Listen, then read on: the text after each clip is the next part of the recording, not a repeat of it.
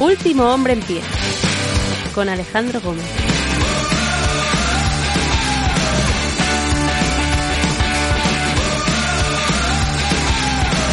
Buenos días, buenas tardes, buenas noches, bienvenidos. Yo soy Alejandro Gómez, hoy es 13 de diciembre del año 2021 y este es el episodio 305 de Último Hombre en Pie, un podcast de lucha libre. Se acabó, eh, se terminó, por lo menos hasta abril, pero Ring of Honor ya, ya no es una empresa activa. Ring of Honor cesó sus actividades en este último pay-per-view en Final Battle que además, pues el nombre no deja de ser eh, casi la premonición, ¿no? La, la, batalla final de lo que venía siendo Ring of Honor. Van a tomarse un tiempo de descanso.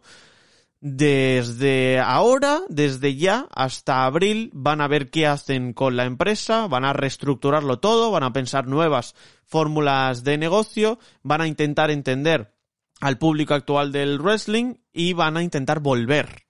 Volver ¿Cómo? Pues bueno, esa es la gran incógnita. Y desde luego que en esa posible o futurible vuelta, a mí me encajaba, por lo menos, ¿no? Esta historia de, de un final, de el final de una era, como lo llamaron ellos, pero desde luego que viendo el pay-per-view te da la sensación de que esto no es un hasta pronto, de que esto de verdad es un final, es un cierre.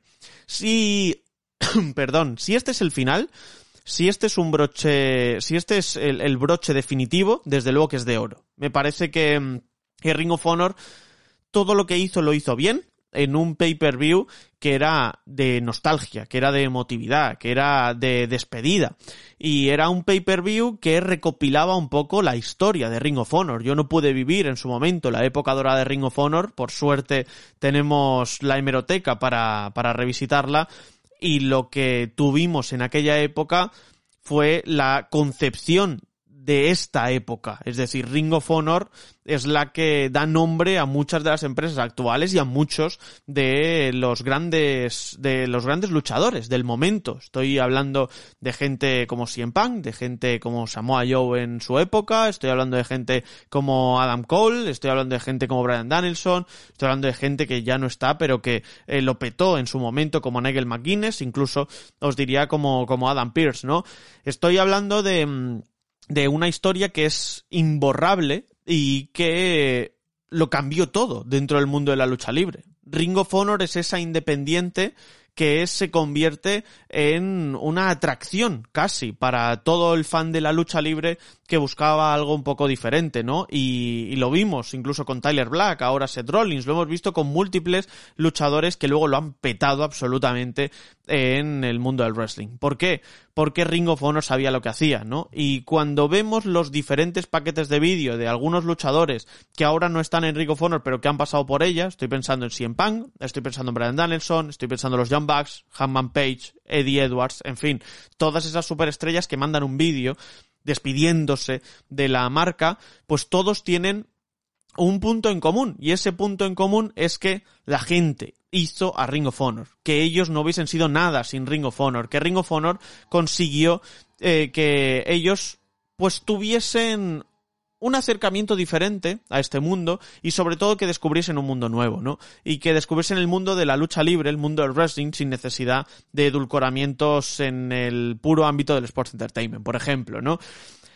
Y además también es la concepción de All Elite Wrestling. All Elite Wrestling pues bebe un poco también de lo que significó Ring of Honor en su momento, de lo que significaron todas esas superestrellas y desde luego que tiene a muchos luchadores que han formado parte de, de la misma. Y cuando ves este Final Battle y ves que realmente esos valores, que ves realmente como ese legado, que ves realmente como esa emotividad se mantiene, se continúa y parece que, que sigue viva, pues te da ciertas esperanzas. Lo que pasa es que en la concepción global, pues parece que esto se terminó. Yo espero que no sea así, desde luego, porque lo que han construido aquí o lo que han hecho aquí en Final Battle es desde luego un escaparate perfecto y las palabras de Ring of Honor pues se mantendrán vivas desde luego en el, en el aficionado. Tenemos a un Jonathan Gresham que se lleva la victoria contra Jay Lethal después de que Bandido pues tuviese o diese positivo por COVID, con lo cual pues bueno, Ring of Honor una serie de catastróficas desdichas desde, desde que comentaron que se tenían que tomar un tiempo para repensarse el producto y demás. Todo lo que ha sido ha sido cosas nefastas, ¿no? Lo que ha ocurrido y la verdad es que me da un poco de pena. Sin embargo, yo creo que lo supieron rehacer muy bien, trajeron el título antiguo de Ring of Honor, se lo dieron a Jonathan Gresham, que es santo y seña de la empresa. Eh, Jonathan Gresham es Ring of Honor y Ring of Honor es Jonathan Gresham ahora mismo. Y la verdad es que ese título va a estar vagando, pero lo va a estar defendiendo Jonathan Gresham eh, en su empresa, en Terminus, que empieza ahora, ¿no? Que estrena su empresa ahora en enero. Eh, va a estar, supongo que por otros lugares, pero parece que Ring of Honor está en buenas manos y son las manos de Jonathan Gresham porque es un tío leal, es un tío que ha estado ahí siempre hasta el final, pase lo que pase, ¿no? Luego tenemos el caso, por ejemplo, de los, de los Briscoes contra UGK tremendo combate. Eso para empezar. O sea, el combate que tienen contra Matt Taven y Mike Bennett es absolutamente fantástico. ¿Qué ocurre aquí? que también parece que es el final de todo y que los Briscoes consiguen el título porque siempre han sido eh, el, tag team estrella, ¿no? Siempre han sido uno de los eh, tag teams que han supurado Ring of Honor y todo lo que significaba eh, esa concepción de, del wrestling, ¿no?